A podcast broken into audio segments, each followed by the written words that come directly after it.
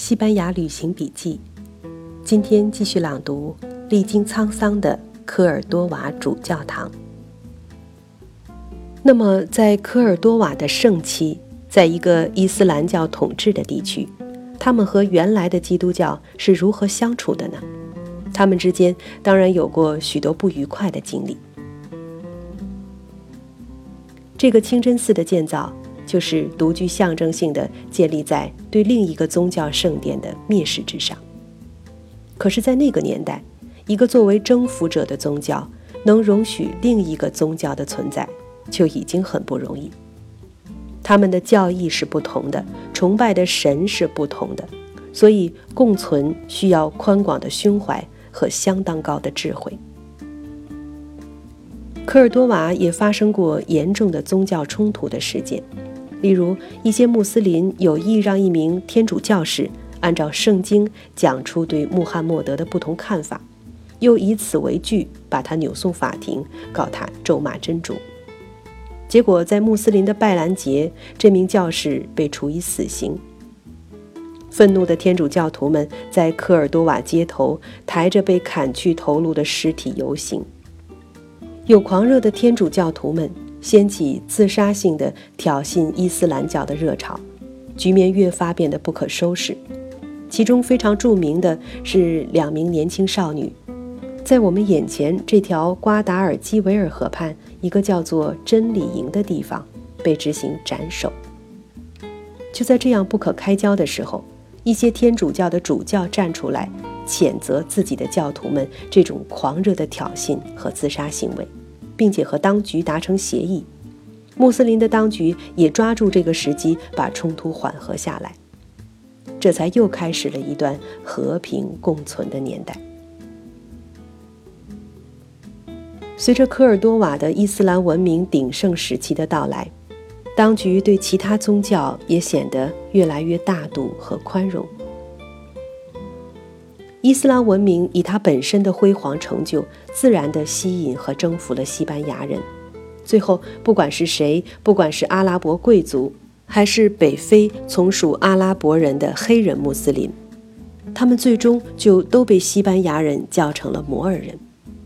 安达卢西亚地区就被叫做摩尔人西班牙。在这个时候，伊斯兰文化已经像当年的罗马文化一样。在摩尔人西班牙扎下根来，本地西班牙人开始把他们看作自己的一部分。虽然宗教相异，可是他们不仅是接受，而且开始仰慕伊斯兰的文化和艺术。据历史记载，在十世纪，摩尔人西班牙的大小城镇随处可见闪光的圆屋顶和镀金的尖塔。科尔多瓦也成为仅次于巴格达和君士坦丁堡的城市。据说城里有二十万栋房子、六万所豪宅、六百所伊斯兰寺院以及七百所公共浴室，还以花园和夹竹桃闻名。当时的游客对这个城市的富裕非常惊异，说是除了只有乞丐还在步行走路外。家家都有代步的毛驴，在那个欧洲有无数穷人的年代，这简直是家家都有小轿车的水平。穆斯林史学家形容摩尔人西班牙的城市是诗人、学者、医生和科学家的聚集地。还有记载说，当时的初级教育很发达，拉赫曼三世的儿子哈甘姆二世在科尔多瓦。建立了二十七所免费的平民学校，男女受教育的机会均等。科尔多瓦大学在十至十一世纪名望不下于巴格达的大学，在所谓的摩尔人西班牙的各大城市都有分校。这些城市还总共有七十座图书馆。在摩尔人西班牙，哲学和科学一度并不发达，可是。其他人文学者受到极大敬重。在十世纪，科尔多瓦人文荟萃，真本善本图书的拍卖十分兴旺。当时流行着这样的说法：当乐师在科尔多瓦去世，他的琴会被送到塞维利亚出售。当一位富商在塞维利亚去世，他的图书馆会被送到科尔多瓦拍卖。这样的景象，必定是建立在富裕的基础上、宽松的气氛之中。虽然宗教信仰可能是不同的，可是大家都可以各自崇拜自己的神。统治阶层的文化是向上、超越而优秀的，人心自然就被收服了。虽然从八世纪到十三世纪，科尔多瓦清真寺经营了五百年，已经几经扩建、修改和装饰，可是到后来却还是又被改回成天主教堂。它的命运在公元一二三六年又一次转向。那一年，北方的天主教西班牙国王圣菲尔南多打下了科尔多瓦。在那个年代，宗教意义上的胜利往往对取胜者显得更为重要，所以他们夺回国土和政权的战争被命名为“宗教上的光复运动”。一二三六年六月二十九日，这座清真寺内举行了一个天主教仪式，宣布它重新成为天主教教堂。打回来的天主教徒们也曾一度容忍了这里的穆斯林信仰，他们承认这个特殊教堂有不同宗教的混合性质，也认为天主教徒和穆斯林错开时间，在这里崇拜各自的神还是可以做到的。可是和当年的拉赫曼一世一样，武力征服者总有傲慢的时候，而且他们是有决定权的一方。在使用功能上，两个宗教的精神感受对建筑功能的要求有很大不同。原来巨大的清真寺对着内院的一排券廊是开敞的，天主教政权一回来，马上就封上了这些通透的券廊。这一来，原来清真寺失去了开放的面向阳光的特点，它的灵魂就被抽走了。此后，零碎的修改断断续续一直在进行。然而，这一时期主要还只是建筑的内涵在变化，整体建筑形式在很长时间里还基本维持现状。有人相信，是它无与伦比的精美，才使得大动干戈改建的念头被推迟了整整三百年。在那个年代，这种态势显然不可能永远延续下来。要在原址上从建筑形式上光复被异族异教拆毁的教堂，成为一些人念念不忘的心结。听上去好像没什么错，你占了我的土地，拆了我的教堂。今天我们回来了，当然一报还一报，要拆了你的，重建自己的圣殿。可是。在人们有了宗教宽容概念的今天，会感觉这是多么狭隘的思路。也许错的不是他们，错的是那个时代。那个时代就是这样的逻辑，那是人类已经足够聪明却远远不够智慧的年代。从这个修道院、清真寺。教堂的过程中，我们在看到一种缓慢的、不断有反复的历史进步。从大家理所当然认为一方对另一方的圣殿可以毫不犹豫地隔拆勿论，到有协议的拆一半留一半；从虽然施加压力强制收购，可到底还是给了钱，直到西班牙的天主教出现拆与不拆的两派争执，犹豫了。整整三百年，直到十六世纪，科尔多瓦还有过这样的法律：凡擅自破坏原有清真寺建筑的工匠人等，要处死刑。可是，在原址重修教堂的心病，终于在三百年后发作。公元十六世纪，西班牙天主教对伊斯兰教不宽容的一派占了上风。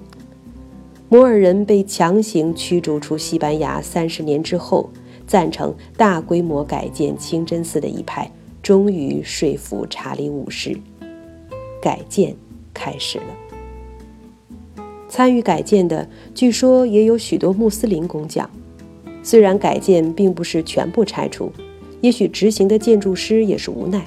而且已经尽了最大的努力来保存原来的清真寺，可是大规模的损毁几乎难以避免。巨大的哥特式教堂从清真寺破顶而出，呼唤人们礼拜的清真寺宣礼塔也被改为教堂的钟楼。原来的清真寺几近完美，后来的改建就叫人怎么看？怎么不伦不类？这个寄生在清真寺外壳之内的教堂，它先天不足，不可能是成功的。在16世纪，哥特式教堂已经非常成熟了，可是这个改建的教堂，它非常重要的建筑外观已经没有充分发挥的余地，而是可怜的窝在清真寺一大片拱柱的平面构造里。它的下半部分就被清真寺吃掉了，上半部分挣扎着从原来的寺顶显露出来。这个清真寺的原有特点是平铺直叙、平面展开、重重叠叠的重复构造、重复叙述，无数拱柱伸展开去，把外墙推得很远很远。因此。我们站在外面的时候，视线完全被外围的清真寺阻挡。假如不飞到天上去，哥特式教堂最壮观的外形部分一点儿看不见，根本看不到教堂的立面是什么样子。那天夜晚，我们在外面的台阶上坐了很久，看着清真寺那精美无比的大门，多么希望里面。什么都没有变，还是那个拉赫曼的清真寺。不论是穆斯林还是天主教，他们都已经有这个能力造出精美或宏伟的建筑，却没有这个智慧保留对方的圣堂，自己退到一旁，另外修筑自己的神殿。查理五世内心也万分矛盾。据说他事后对天主教堂的建造者感叹道：“你建造的东西虽精美万分，却在别处也能建造；而你毁掉的东西，世上独一无二。”可是他也拗不过教会中差派的势力，是他亲自批准了这个改建。当然，那改建部分的天主教堂也是尽了建筑师的心力。也是能工巧匠的杰作，可是看了原清真寺内留下的最精彩部分，你会对改建的部分产生心理上的拒斥，转过身去不看。那是清真寺在十世纪扩建时留下的三个门，以及附近的一些精心雕饰的天顶、火焰券和梁柱，一排保护的铁栏杆。把游人和这个清真寺登峰造极的部分隔开了一段距离。现在我看着不同的画册，也看着我们自己的照片，照片在勾起回忆，让我想起那一刻，我们是如何惊呆在用纹饰、图案、文字、浮雕奇异勾画的美丽画面。墙壁是用镶嵌细工装饰。据说有镀珐琅的玻璃，一千年过去了，嵌入金片银片一尘不染，仍是在那里闪闪发亮。照片永远无法替代那种现场感受，整体的气氛、光影的效果、朦胧和清晰混合的感受，还有就是色彩，是微明微暗的光在赋予色彩活的灵魂，它们活起来。开始给你讲述一段阿拉伯神灯的故事。一千年之前，万盏摇曳的灯火齐鸣，万人匍匐在地的一刻，肃穆而神圣，令一千零一夜的传说都黯然失色。那天我们回到院子里后，依然在回味那一段曲折变迁。自觉的宗教宽容的概念是在现代才出现的，在人类的大多历史时期里，它只是一种自然发展的起伏不已的不稳定状态。随着历史的变迁，处理的好一些时，不同宗教或不同教派能够融合的相处；搞得不好时，他们又相互敌对，甚至在内部也自相残杀，对外则征战不已。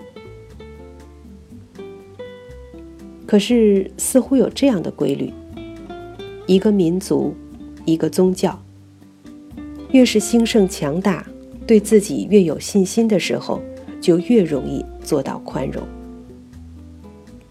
回到汉文化的大唐盛世，那是我们民族最能以平常心对待外部世界的时候。洋人还在汉人的朝廷里做官呢。大唐人也并不疑神疑鬼，担心他们颠覆了我们的朝廷。而十世纪时，科尔多瓦文化繁荣，不同宗教共存，伊斯兰统治者也泱泱大度，不由想起前不久看到的一个电视采访，就在安达卢西亚的地中海对岸，一个非洲国家举行国际选美比赛，那是一个伊斯兰教的国家。期间，一名非常年轻的黑人女记者兴奋不已，就在自己写的选美报道中开了一句玩笑，大意是说，要是先知们看到有那么多美丽的女子聚在一起，兴许会挑一个娶做妻子吧。就这么一句天真少女的玩笑，竟然引来整个国家动荡，街头民众暴乱，导致死亡多人。选美当然选不下去。各国美女和代表仓皇离境，少女给自己引来追杀之祸，宗教界对她发出格杀勿论的追杀令，她的生活完全改道，被迫星夜出逃，也无处敢收留她，直到最后才有一个北欧国家的安静小镇收留了她。她后来接受了电视采访，可是仍然生活在恐惧之中。大家都记得。几年之前，还曾有过一个被宗教领袖下达追杀令英国作家的事件。过度的紧张，一点儿碰不得，惹不起，可能源于不自信；外表过度的自尊，源于内心难掩的自卑；而因强行拔高自己的力量，显露的可能恰恰是弱者的心态。对他文化的排斥甚至仇视，应该是无助于一个文化的健康生产。或许在兼收并蓄之中，方能激发自身的活力。